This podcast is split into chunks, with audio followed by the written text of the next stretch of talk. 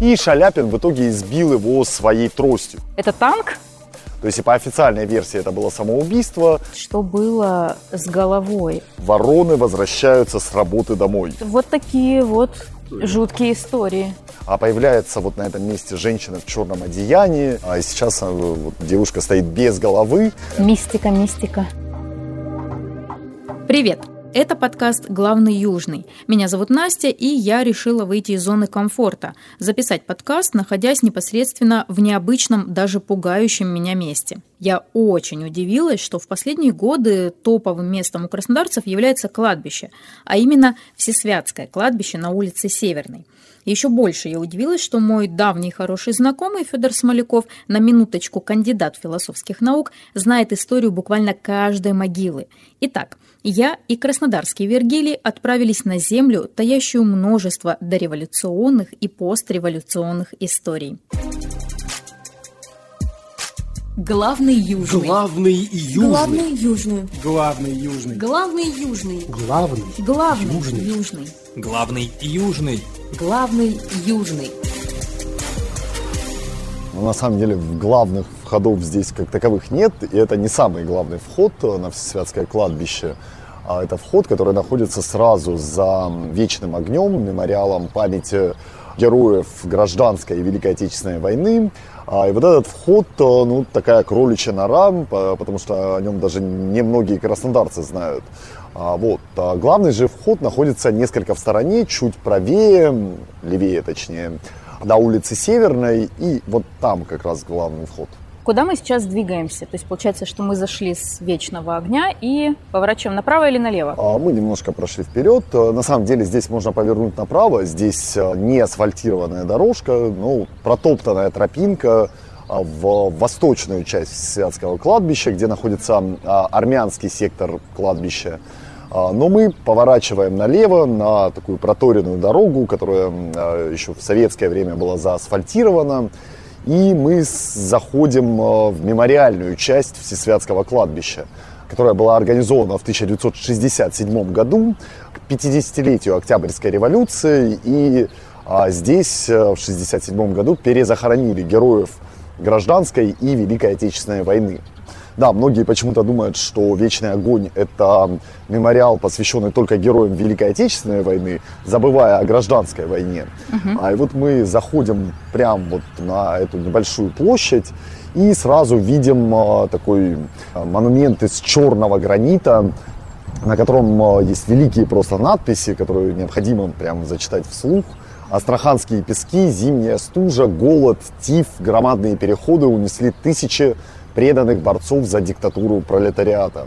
А Если обойти этот памятник немножко, здесь можно увидеть еще одну надпись кровью героев залит и труп помит, такая своеобразная ошибка, как будто театральными трупами, да? А усеян великий путь октября к власти Советов на Кубани. А и чуть выше этой надписи можно увидеть э, такую выгравированную звезду пятиконечную а, на месте, где находился портрет прежнего владельца этого монумента. А И вот а, в этой части Всесвятского кладбища можно увидеть множество вот так называемых рециркулирующих надгробий, ну или если а, такое более расхожее выражение применить, кочующие монументы. А, То есть э, после революции с могил богатых купцов либо дворян, такие богатые, дорогие монументы снимали и устанавливали их э, на могилах, собственно, советских уже деятелей, военных, э, героев войны, гражданской и Великой Отечественной и так далее. Дело в том, что после революции в России, в Советском Союзе практически не было похоронной индустрии. Не было централизованных предприятий, которые бы изготавливали ну, какие-нибудь типовые памятники, кустарей, которые бы делали вот, по заказу индивидуальные а, надгробия тоже практически не было. Все они перевелись как-то так после революции. И поэтому для того, чтобы организовывать вот такие вот э, мемориалы, просто снимали старые надгробия с купеческих э, могил и перебивали надписи. Вот это такой шикарный пример такого кочующего монумента. А здесь еще есть на кладбище подобные могилы? Э, Да, конечно, Монументы. их, их здесь, ну, если не десятки, но пару десятков точно можно насчитать. Вот это первый. И сейчас мы немножко пройдем дальше и увидим еще не одно такое надгробие. А вот э, буквально прошли чуть вперед, и справа, например, видим тоже гранитный красивый памятник, э, а, где красуется надпись «Борцам Трудового фронта перечисляются фамилии от коллектива трудящихся комбината глав маргарин. То есть такое коллективное захоронение, и в период индустриализации это такая распространенная тема была, когда в одном месте хоронили рабочих, ну, которые, например, погибли во время какой-нибудь производственной аварии. Угу. А, и вот над этой перебитой надписью такое овальное пространство, где, да. собственно, должен был быть э, портрет первоначального владельца этого памятника. То есть а, получается, ну, что его замазали чем-то, краской? А портрет, а, нет, портрет просто оторвали, он, скорее всего, был э, фарфоровый, uh-huh. вот такой, ну, как делали достаточно часто до революции, а надпись просто перебили, то есть сбили старую, э, старый текст э, и вот набили новый. В общем, экономили не только на бумаге. Ну, советская Россия, это, конечно, такой, такая страна экономии. Угу. Это что-то очень интересное сейчас. Прямо посередине площади. Это танк? Это башня танка, да, но без э, ствола, как мы видим, а оградка вокруг этой башни, где организована такая небольшая клумба, а, сделана из траков танка, то есть из гусениц. И Повторюсь, что здесь перезахоранивали героев э, гражданской и Великой Отечественной войны, особенно Великой Отечественной войны, которые погибли, например, в разных частях страны во время войны. И вот здесь похоронен э, полковник э, Мирон Мельничук, который погиб в самом-самом конце освобождения территории Краснодарского края в октябре 1943 года в районе Темрюка.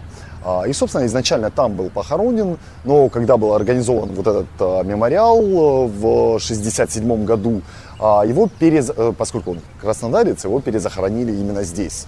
И однополчане нашли вот где-то башню танка, вот эти вот траки. И, конечно, это один из самых оригинальных монументов на Всесвятском кладбище. Да, выглядит впечатляюще. Его подкрашивают, конечно, все время вот в зеленый цвет с красной звездой.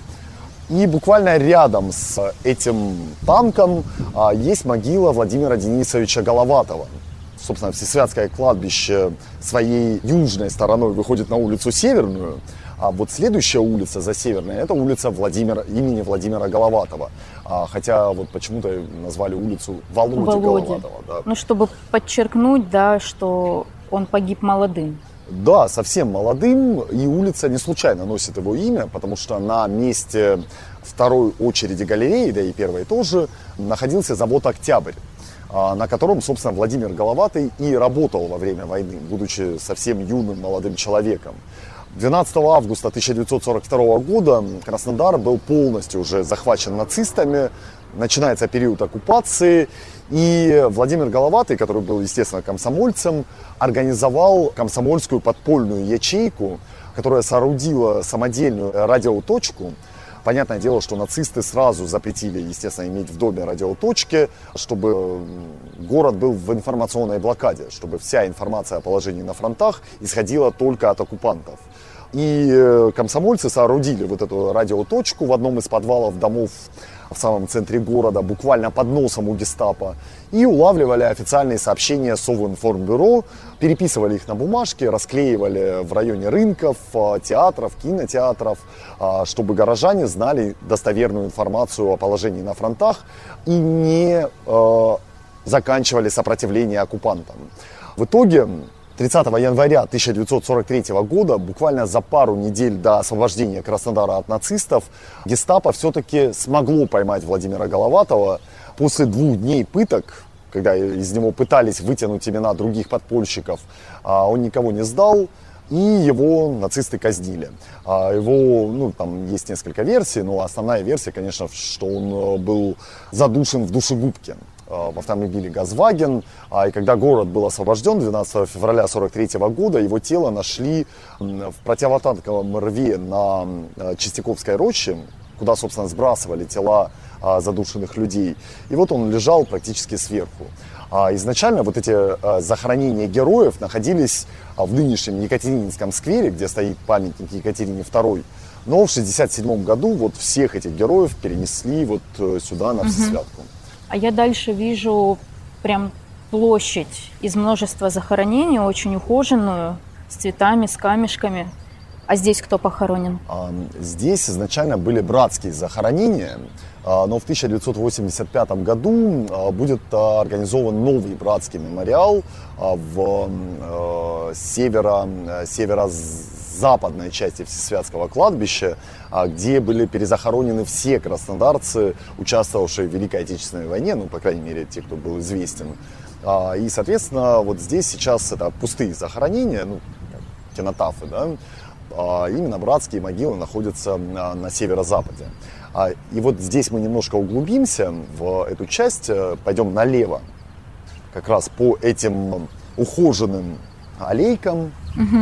И подойдем вот к такому монументу, который огорожен э, ну, имитацией э, артиллерийских снарядов э, с цепями. И вот этот памятник на могиле полковника Михаила Федоровича Лобынцева является самым кочующим из кочующих памятников. Он как конструктор Лего составлен из нескольких частей. А Верхняя часть монумента это такая стелла из серого гранита. А, И вот если тут э, сбоку посмотреть, э, можно увидеть клеймо мастера Танита, который работал в Ростове-на-Дону. На Всесвятке есть несколько надгробий, сделанных э, именно в Ростове. И их сюда мастером. привезли. Их сюда заказывали, привозили, да. А, Но преимущественно б- большинство гранитных и мраморных надгробий изготавливалось в мастерской Константина Дитриха. Это екатеринодарский архитектор, скульптор. И большинство надгробий принадлежит, э, соответственно, э, работе его мастеров, не обязательно он сам делал. А, Ну, вообще, Константин Дитрих очень известный э, на Кубани архитектор и скульптор. А, Например, колоннада в городском саду, в горпарке такая, а, имитация античной колоннады, это работа Константина Дитриха. Ну и самый старый сохранившийся памятник Владимиру Ильичу Ленину в нашем городе, который находится в Вишневковском сквере, это тоже работа Дитриха. А, Вот. а, И вторая часть монумента, на которой, собственно, стоит э, вот эта серая Ну да, часть. видно, что они как будто... Ну, они не как будто бы, они разные. Они разные, из, Да. разных, кам- э, из разного камня сделаны. Так вот, э, дело в том, что в начале 2010-х годов вандалы украли э, две таблички. Бронзовые таблички, где были изображения таких дубовых листьев. И вот в верхней части монумента, когда была украдена табличка, открылось имя первого владельца э, верхней части памятника. А, Некий Николай Ефимович Хоменко, умерший в 1898 году. А, И чуть позже украли вторую бронзовую та- табличку уже с нижней части монумента. А, И открылась надпись «Мир праху вашему, дорогие родители». То есть, если бы вандалам хватило бы смелости ну, и ума у них особо-то и не было, а украсть вот эту бронзовую табличку с, э, с портретом а, героя войны, открылись бы имена дорогих родителей наверняка. А, Но почему э, вот именно эту табличку не украли, вряд ли бы приемщики металлолома взяли бы, конечно, ее. И если бы взяли, скорее всего, сдали вандалов бы сотрудникам полиции. Ну и поэтому имена дорогих родителей скрыты вот этой бронзовой плитой. Фотография такая хорошая. Неужели она вот сохранилась? То есть вот когда ее э, сделали или установили сюда, ну потому что обычно же выцветает, здесь солнце очень яркое. Ну, во-первых, э, тут на портрете есть дата, когда сфотографировали этого полковника. 1900. 1932 год, да. Да. Ну, а сам монумент сделали в 67 году. А Это фарфоровый портрет, на фарфоре, собственно, печать фотографии. Подобные фотографии ну, не выцветают, Это как на посуде получается, Конечно, правильно? да. А, теперь мне все ясно. Так, мы двигаемся дальше, Да, двигаемся. возвращаемся немножечко назад. Там получается как тупик, да, такой, как будто бы завершается кладбище.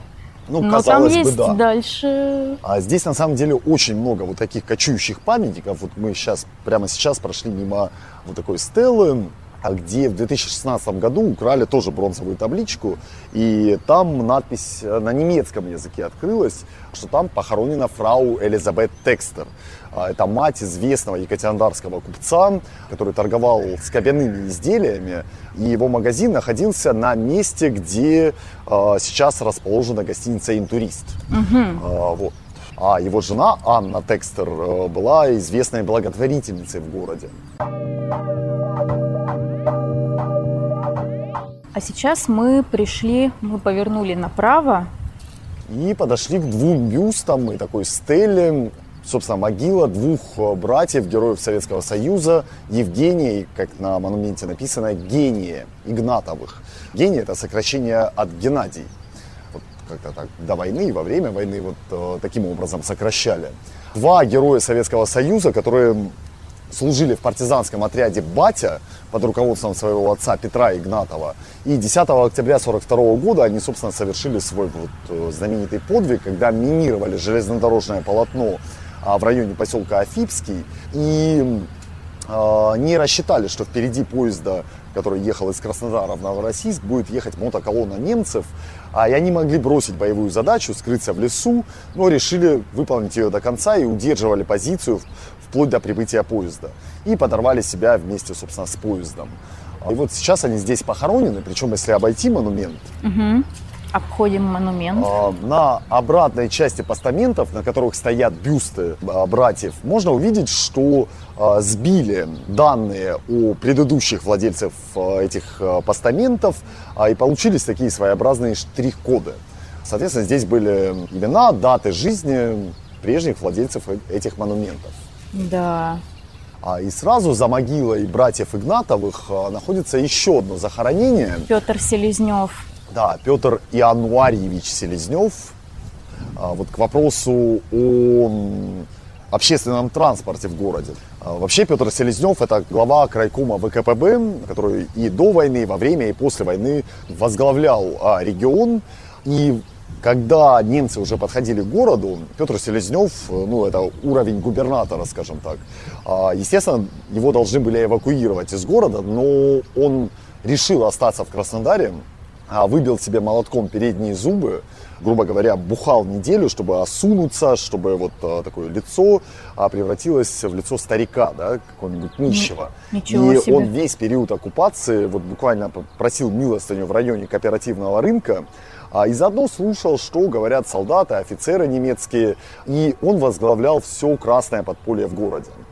Вот А, это героизм. ну, представь, э, человек, которого гестапо, естественно, искало, это высокопоставленный чиновник, за полгода оккупации так и не смогли у себя под носом его увидеть. И после войны именно Селезнев руководил восстановлением Краснодара. Краснодар оказался в десятке наиболее пострадавших от оккупации городов. На 70% город был разрушен. И к 1949 году Краснодар был практически полностью восстановлен вот вспомнил про общественный транспорт. Вот одна из э, самых показательных акций, которой руководил Селезнев, это когда за два субботника 14,5 километров трамвайных путей, которые проходили по улице Красной, горожане под руководством Селезнева разобрали и переложили на улицу коммунаров. Всего за два дня, абсолютно бесплатно, ну то есть это такая, такой энтузиазм был. А Это не просто толпу нагнать, а это, естественно, надо было четко все организовать. А, И вот Селезнев э, не случайно, соответственно, похоронен вот в этой центральной части э, Всесвятского кладбища. И это же его именем названа одна из улиц Да, его именем названа одна в из улиц. Карасунском округе, по-моему. Да, э, ну, э, забавная история была, когда а, меня отправляли в архив искать э, дом, в котором Селезнев жил э, на улице Селезнева. Э, И там некоторые люди думали, что э, улицу Селезнева назвали так именно потому, что он там жил. Но в то время, когда был жив Петр Иануарьевич, на улице Селезнева Краснодара еще не было. То есть там были сады. Сложно представить, но возможно, что там, где, грубо говоря, дворец искусств премьера, были сады. А, Ну да, есть такое дело.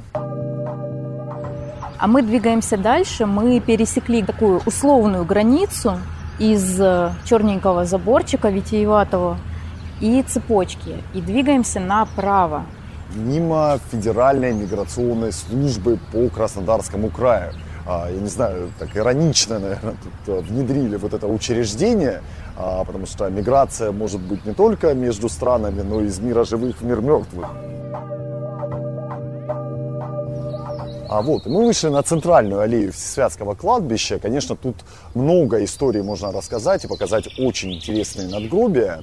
А, но мы сейчас повернем направо и пройдем к, наверное, одной из визитных карточек Всесвятского кладбища. Вот когда в СМИ выходят материалы о Всесвятке, а вот чаще всего это надгробие и фотографируют, потому что это действительно такой шедевр малой скульптурной формы. Я думаю, что нам нужно сейчас объяснить, как мы повернули. Да? А мы повернули Здесь прямо есть направо. сосна или ель? Что это у нас? Так, ну, поскольку я историк, Вроде, но не наверное- ботаник, э, ну, похоже на ель. В общем, какое-то хвойное дерево, и мы прям за ним повернули на тропинку. И идем мимо достаточно старых могил. Там была женщина по фамилии Воденицкая, и мы двигаемся дальше. Вот. И мы, собственно, подошли к этому шикарному надгробию, где изображена девушка, это мраморное надгробие, э, и, к сожалению, упавшим деревом голову. Этого надгробия сбила, а, сейчас а, вот девушка стоит без головы, но здесь действительно тончайшая работа камнереза, потому что тут каждая складка на одежде, каждый узор на одежде, если вот там даже посмотреть на ноги, а, ногти на пальцах ног Да, а, вырезаны вот максимально реалистично. Вот мне интересно представить, что было с головой. Она же тоже, наверное, была и просто ювелирная работа Э, какая-то. Да, выполнена. есть фотографии, когда Мгм. памятник был еще целым. э, Портретное изображение девушки, которая так э, элегично опирается на постамент. Сам этот памятник, он стоит на земле сейчас, и за ним э, такой высокий постамент. А изначально, собственно, вот эта скульптурная композиция стояла на постаменте, то есть выше. Здесь похоронена Ольга Колпаченко. А Это жена врача Дмитрия Колпаченко. И вот на постаменте стоит такая небольшая, опять же, мраморная композиция, где выбито имя Дмитрия Колпаченко. А вот, одновременно она была не только женой врача, но еще дочерью а, священника Иоанна Богославского, который похоронен сразу за а, вот этим монументом. И рядом еще могила матери Евдокии Богославской. И э, вот э, здесь, э, на этом э, постаменте, можно прочитать такое стихотворение. Вот самым популярным поэтом, стихи которого буквально на цитаты разрывали именно для эпитафий в конце 19-го, начале 20 века а, был Семен Яковлевич Нацон. И вот на Всесвятском кладбище, ну, 5-6 э, эпитафий на стихи Нацона, собственно, можно найти. Вот одно из них на могиле Ольги Колпаченко. Сердце изноет от муки, руки устанут в борьбе, эти усталые руки я простираю к тебе. Где ты откликнись, родная, и на призыв мой больной, ты, как бывала живая, снова явись предо мной. Прямо очень такими мелким шрифтом написано. Да, тут на самом деле много всякого интересного текста, но вот э, стихотворение Нацона, фрагмент стихотворения Нацона, вот один из самых интересных здесь. И мы вернемся назад На главную аллею. на главную аллею. Одна из самых веселых историй, ну, весел- на кладбище веселых историй это не очень много, Да. А, вот, хотя на самом деле почему нет. А, вот, э, мы вот э, буквально через дорогу от того места, где мы идем, есть могила литератора Кузичкина.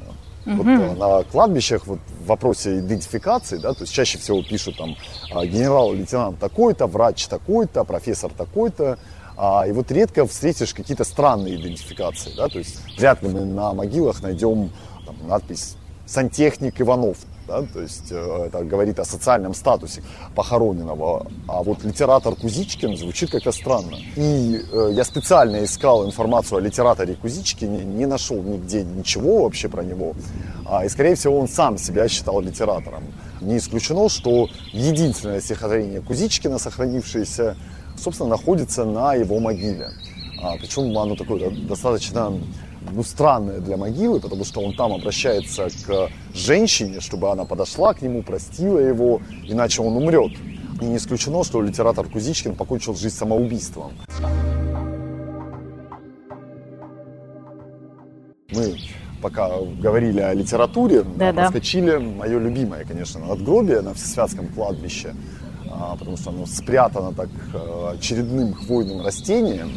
Да, оно находится по левую сторону. Здесь какая-то ель. И Ну, это, наверное, туя. Вот ее Туя. можно уже определить, да. Да. Хоть мы не ботаники. Надгробие из такого розоватого гранита. А, И здесь похоронен ученик седьмого класса коммерческого училища, в котором сейчас инфис находится, а, Володя Ровный, которого убили в феврале 1918 года. И вот на этом надгробии есть очень интересная эпитафия, которая является фрагментом строевой солдатской песни под названием «Дуня». Но а, это не самое важное. А здесь стихотворение надо прочитать вслух, э, чтобы понять, э, что вообще произошло. Будет тихое зимнее утро, будет легкий снежок порошит, будет слышно унылое пение, когда будут меня хоронить. Может быть, из друзей моих прежних кто-нибудь не пойдет провожат, только мама одна и семья дорогая будет громко над гробом рыдат. То есть большая часть мягких знаков куда-то пропала. Да. Э, И это вот как раз пример э, такой кладбищенской халтуры. Когда человек умирает, для семьи это, естественно, потеря, траур, а, Горе. такая скорбь, горе, конечно. А для работников кладбищенской индустрии это ну, обычные потоковые дела.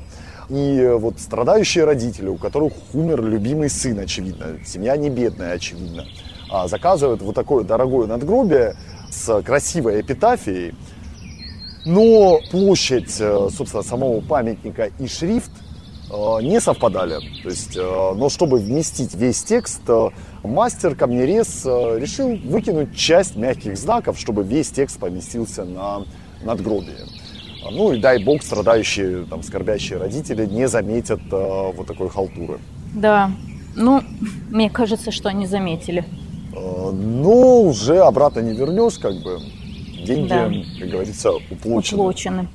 Да, вообще я смотрю, вот мы проходим здесь очень много известных э, людей, и именами которых названы многие улицы в Краснодаре. Вот там был Глеб Седин. Глеб Седин, Евгений Костылев, например. Косвенно Хотя говорят называют. Костылев, да. Ой, сейчас мы подошли к очень красивому месту. А Я даже не странному, знаю, на как, как, да, как назвать, потому что это как бы часовня, но как бы не часовня. Это часовня. Часовня. Ага. А вот мемориал, который был организован в 2010 году, который называется Кубанская Голгофа. То Да, точно, жертвам- здесь есть табличка. да, жертвам политических репрессий первых советских лет. И мемориал начал организовываться, собственно, в 2010 году а, над могилой Памфила Лесковского. Собственно, часовня с разрешения митрополита Исидора а, была построена неким предпринимателем Олегом. Памфил Лесковский а, это был епископ Краснодарской епархии в 1935-1936 годах. И в то время русская православная церковь была расколота на две части, ортодоксов и об- обновленцев. И вот если обновленцы активно сотрудничали с НКВД, то ортодоксы выступали за восстановление патриархии, за не очень хотели сотрудничать с НКВДшниками. И 10 января 1936 года тело Памфила Лясковского, который был ортодоксом вот таким, было найдено повешенным э, во дворе дома, где он жил. И в кармане лежала записка о том, что э, в моей смерти прошу никого не винить. Но удивительно, что ни в архиве, ни в церкви, ни у него дома не нашлось э, документов с его почерком. То есть и по официальной версии это было самоубийство, а по версии всех остальных горожан это было убийство Памфила Лясковского, ну, очевидно, сотрудниками а, НКВД. И вот Олег э, построил эту часовню, а там дальше его уже не остановить было. А, Была построена колокольня, а он уложил здесь все плиткой, появились вот такие вот кресты. Но это кинотафы, да, то есть это пустые кресты, э, там, соответственно, непонятно, кто захоронен. И получился вот такой достаточно ухоженный мемориал, то есть за ним продолжают ухаживать. Да, А, это видно. А, Да, а, и прежде чем мы пойдем дальше, а вот а, на кладбище, кладбище на самом деле это всегда не страшное место, потому что это всегда место интересное, где можно действительно изучать историю города. А и вот единственный раз, когда я испугался на Всесвятском кладбище, а, возвращаясь как-то домой часа в два ночи, а вот на этом же мемориале подошел к такому неприметному железному кресту и читаю ну, надпись «Гавриленко Павел Павлович, 46-47 год». Ну, думаю, ну, не повезло родителям, вот младенец умер.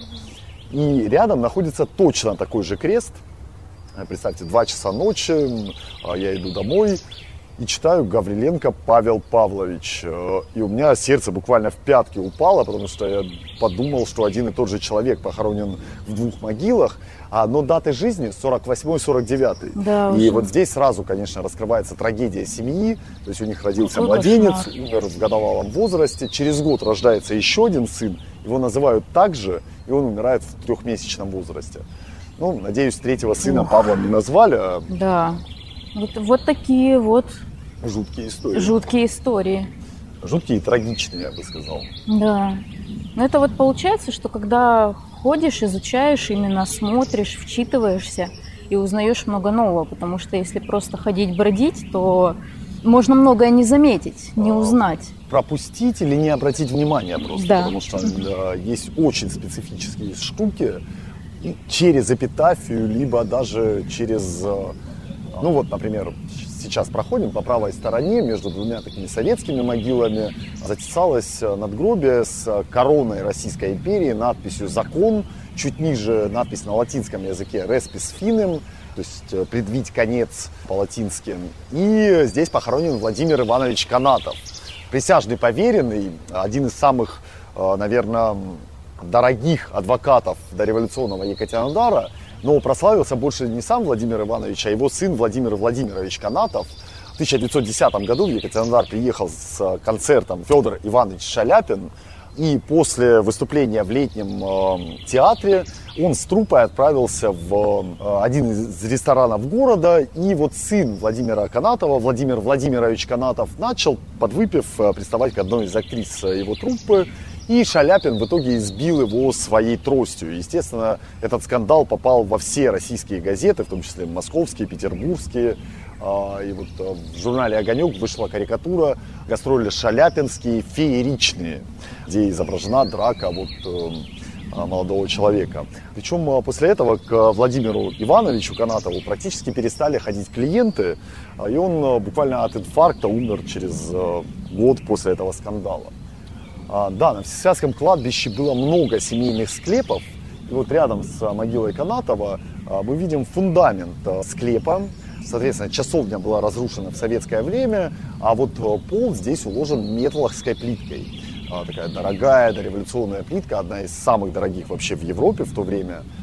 И она прям идеально здесь сохранилась. И сразу за вот этой часовней находится надгробие Ивана Клементьевича Мальгерба, главного екатеринодарского архитектора, который, например, построил Свято-Екатерининский собор, Свято-Георгиевский собор, ну, по крайней мере, известно, что он над ним работал, Свято-Троицкий собор и множество зданий гражданского назначения. Например, второе здание музея имени Коваленко, где в 1902 году расположилось Екатеринодарское отделение Госбанка, также было построено Иваном Клементьевичем Мальгербом.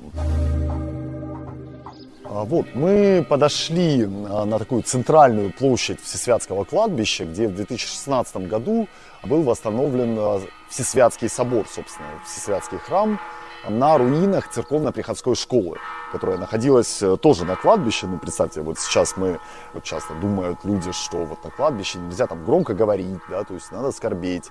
А вот до революции, да и там, э, в принципе, до Великой Отечественной войны кладбище кипело жизнью. Представьте, дети в школу ходили, собственно, на территорию кладбища.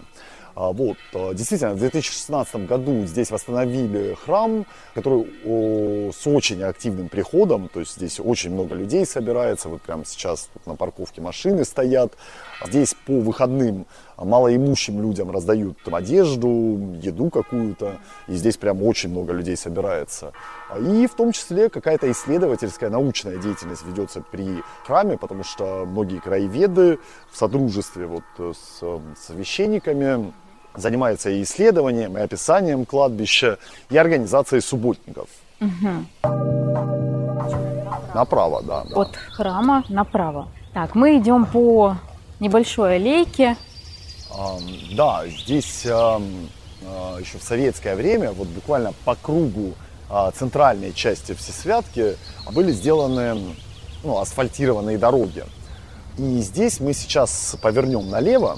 И здесь Да. а, небольшая дорожка, выложенная тротуарной плиткой, которую, видимо, украли в нулевые годы э, с одного из тротуаров города Краснодара. Да, типичная плитка из детства. Ну да, такие нулевые годы прям читаются. И, соответственно, мы зайдем э, на небольшую площадку.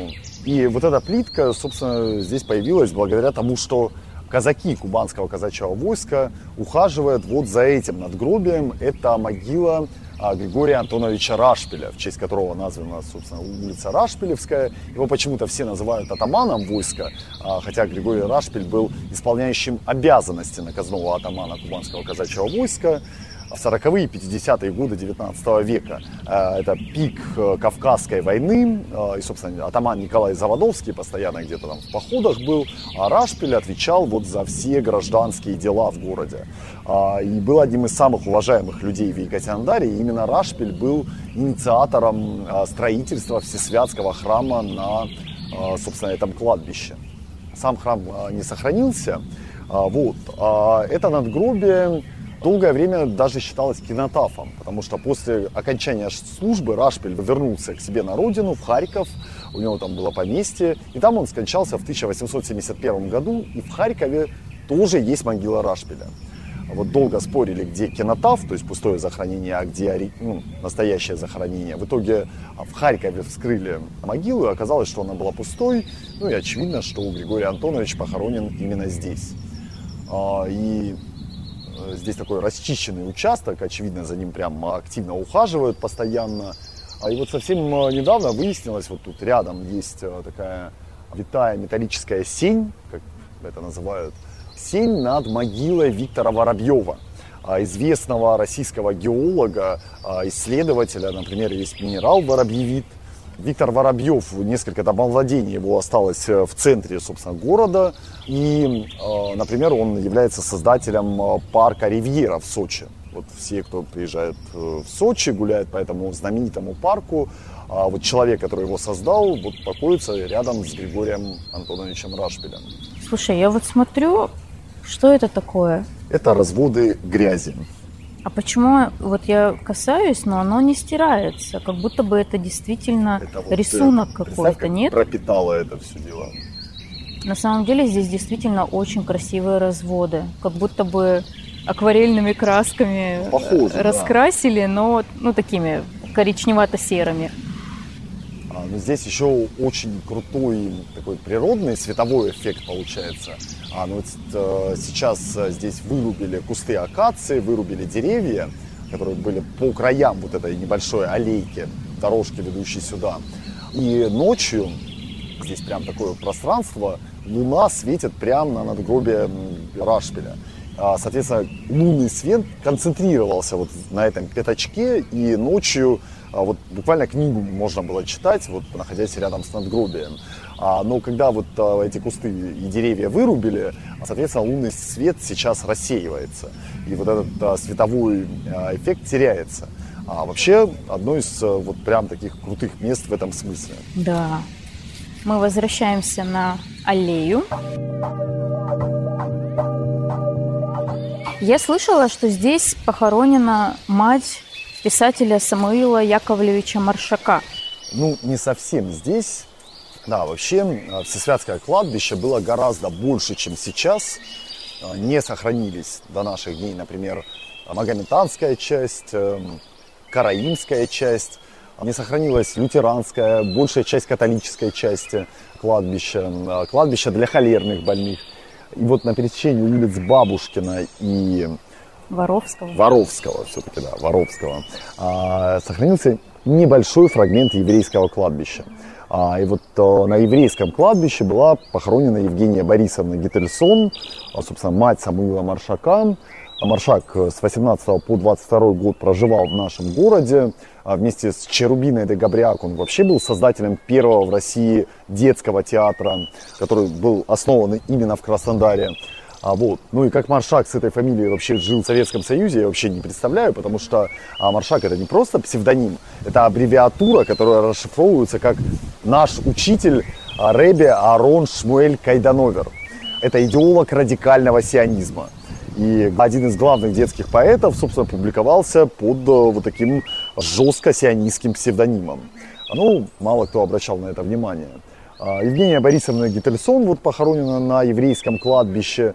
А, которая, казалось бы, вот так вдалеке отдельно находится от Всесвятки, но это была окраина Всесвятского кладбища. А вот все, что за улицей Аэродромной, вплоть до Воровского, это была территория Всесвятки. А в советское время все это дело застроили. Я вижу, что здесь очень большие деревья, высокие, прям аж немного жутковато. И они плющом, да, поросли? Или... А, да нет, это Нет? вот та- такое дерево, я не знаю его название, но выглядит как будто оно обвито плющом, но это вот прям такие густые-густые листья. Потрясающе. Очень Особенно, когда у выглядит, да. Рашпиля стоишь и смотришь на это все. Всесвятское кладбище, на самом деле, э, по нему интересно гулять в осеннее, например, время часов 5 вечера, а, потому что со всего города вороны возвращаются с работы домой. То есть э, Всесвятское кладбище это прям э, место, где живут все городские вороны. То есть с утра они улетают куда-то там по своим делам, а э, вот э, незадолго до заката когда вот э, начинают сгущаться сумерки, вороны начинают прилетать э, на Всесвятку, и прям вот видно, как с разных сторон города летят стаи ворон, кружат над Всесвятским кладбищем. Ну, для впечатлительных людей это прям такое инфернальное зрелище. А, Ну вот говоря об инфернальных зрелищах, мы подошли, собственно, к могиле, которую в кубанских средствах массовой информации а, вот уже устойчиво так называют могилой ведьмы. Угу. Ну, это прям тут очень большой монумент со ступеньками. Да, вот э, чего-то подобного на Всесвятке, в принципе, найти больше невозможно. Да. А, это вообще первое железобетонное надгробие на Всесвятском кладбище. Э, да, тут э, бетонная лавочка Место такая. для сидения, это Да. чтобы сидеть и смотреть. смотреть на такую колонну, ну, надгробие в виде колонны с капителью Ионийского ордера. А здесь а, такой тоже фарфоровый портрет, очень сильно побитый. И вот когда начинает появляться вот эта легенда о могиле ведьмы, там а, в газетах были истории о том, что этой женщине выкололи глаза, чтобы она там не Да, сглазила я никого. слышала вот Да, это. здесь есть надпись «Я вернулась», «Она жива». А в кубанских газетах появились э, э, истории о том, что каждое 19 марта, это, собственно, дата смерти Марфы Турищевой, которая здесь похоронена, появляется вот на этом месте женщина в черном одеянии. А, и вот э, куча-куча вот таких вот историй, прям э, как снежный ком нарастали. Мистика, мистика. Да, но, собственно, вот эта легенда о том, что это могила ведьмы, появляется в начале нулевых годов, э, 2000-х годов. Кладбище в это время было абсолютно заброшенным, за ним совершенно никто не ухаживал, и кладбище стало ну, местом такого собрания различного рода маргиналов, молодежи. Здесь монумент вот в виде имитации античных руин. И здесь, ну сколько человек, 10, наверное, может расположиться, чтобы выпить, послушать музыку. И вот в начале нулевых здесь стали собираться готы. Готы, да. Да, чуваки, которые слушали, ну, собственно, готическую музыку. а, Носили черные ну, одежды. носили черную одежду. И Были очень вот- грустными. и вот сердобольные бабушки, кубанские журналисты, кубанские журналисты, это вот э, прям в кавычки можно брать э, и как такое определение внедрять, начали писать статьи в газеты о том, что а, вот эти сатанисты собираются на могиле ведьмы и приносят в жертву там петухов, кошек, что-то вот такое. Хотя, ну, Кошмар. а кто такие готы, да, то есть это просто обычная молодежная субкультура, где, ну, чуваки вот явно кошек не режут.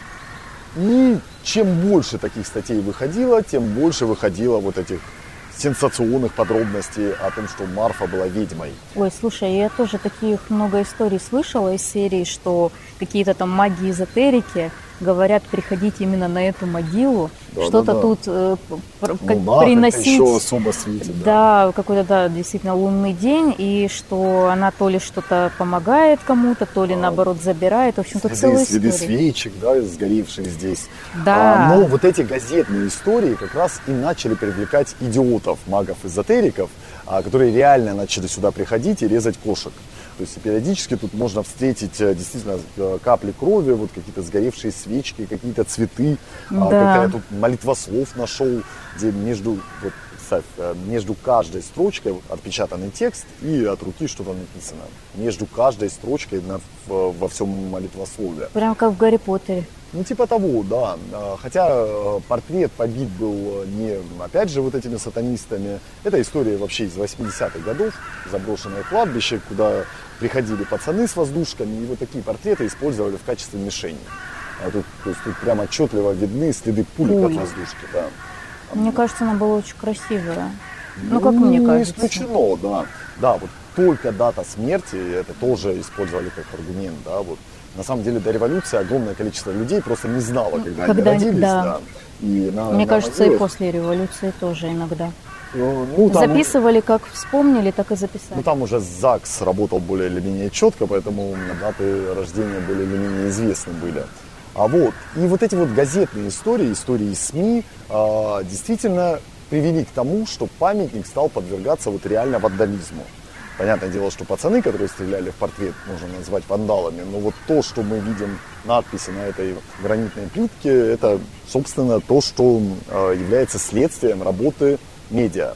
А вообще Марфа, э, да, э, Марфа Туричева была богатой казачкой, которая вышла замуж за, собственно, мужчину, у которого уже было пятеро детей. Вот в браке с ним она родила своего единственного сына, родного, Василия Туричева, который в последующем станет очень талантливым архитектором. И, собственно, после смерти матери он сделал для нее вот такое необычное надгробие. Действительно, оно выбивается прямо из Да. э, общего контекста Всесвятского кладбища. А Мать очень любил, э, он был архитектором-модернистом, вот, э, использовал современные материалы в строительстве и вместе с Ромаревичем Альтманским даже собирался построить самый большой на Кубани храм. А станица Сергиевская, ну, началась Первая мировая война, и, соответственно, а, построить это все дело не смог. А вот э, когда во время гражданской войны город взяли красные, на Турищева был сделан донос, а, мол, он работал с белыми. Конечно, он работал с белыми, работая в архитектурном управлении города. То есть э, он был человек очень скромный, тихий, чертил свои чертежи. И по обвинению вот, в сотрудничестве с белыми его расстреляли. И он где-то похоронен вот здесь, на Всесвятке. Могила его неизвестна, где находится. Ну а могила его матери действительно является вот одним из э, таких Мест э, притяжения. э, ключевых мест на кладбище, да. Э, Но, конечно, вот этот весь флер, что Марфа Туричева была ведьмой, необходимо рассеивать. То есть это хорошая, конечно, история для туристов такая, ну, на кладбище.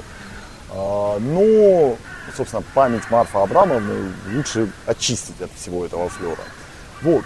И а, прежде чем закончить экскурсию, напомню, что здесь постоянно проводятся субботники, как людьми, которые вот в храм всех святых приходят, так и национальными общинами Краснодара, армянской, например, общиной. Буквально справа от нас начинается армянский сектор кладбища, а, где вот чуть дальше сохранилось два единственных склепа на Всесвятке. Это склеп семьи Тарасовых и склеп семьи Богорсуковых. Собственно, музей Филицына находится а, в особняке Богорсуковых. Ну, вот сейчас мы туда, наверное, не дойдем. Да. А, да, а вот прям через дорогу от могилы а, Марфы Турищевой находится греческая часть Всесвятского кладбища, небольшой фрагмент сохранившийся. И когда представители греческой национальной общины города проводили субботник буквально несколько месяцев назад, была найдена могила Адама Адамуля, греческого купца, который в 1891 году построил первую паровую баню в нашем городе на улице сейчас э, эта улица Октябрьская называется. А вот, собственно, человек, который эту баню построил, покоится вот на этом месте. А и могила, которая считалась утерянной, вот э, была найдена во время субботника. Так что не просто можно ходить на экскурсии и просто гулять по кладбищу, а действительно включаться в работу по обустройству Всесадского кладбища. И это всегда интересная работа и всегда интересные находки будут сделаны. Здорово. Такие дела. Всесвятское кладбище стало первой точкой, где было реально интересно, где на меня напали мурашки и поражающие истории. Но еще страшнее мне было на Дубинском кладбище с его собаками и Шуховской башней с ее винтовой лестницей. Об этом расскажем в следующих выпусках. Пока! Главный южный.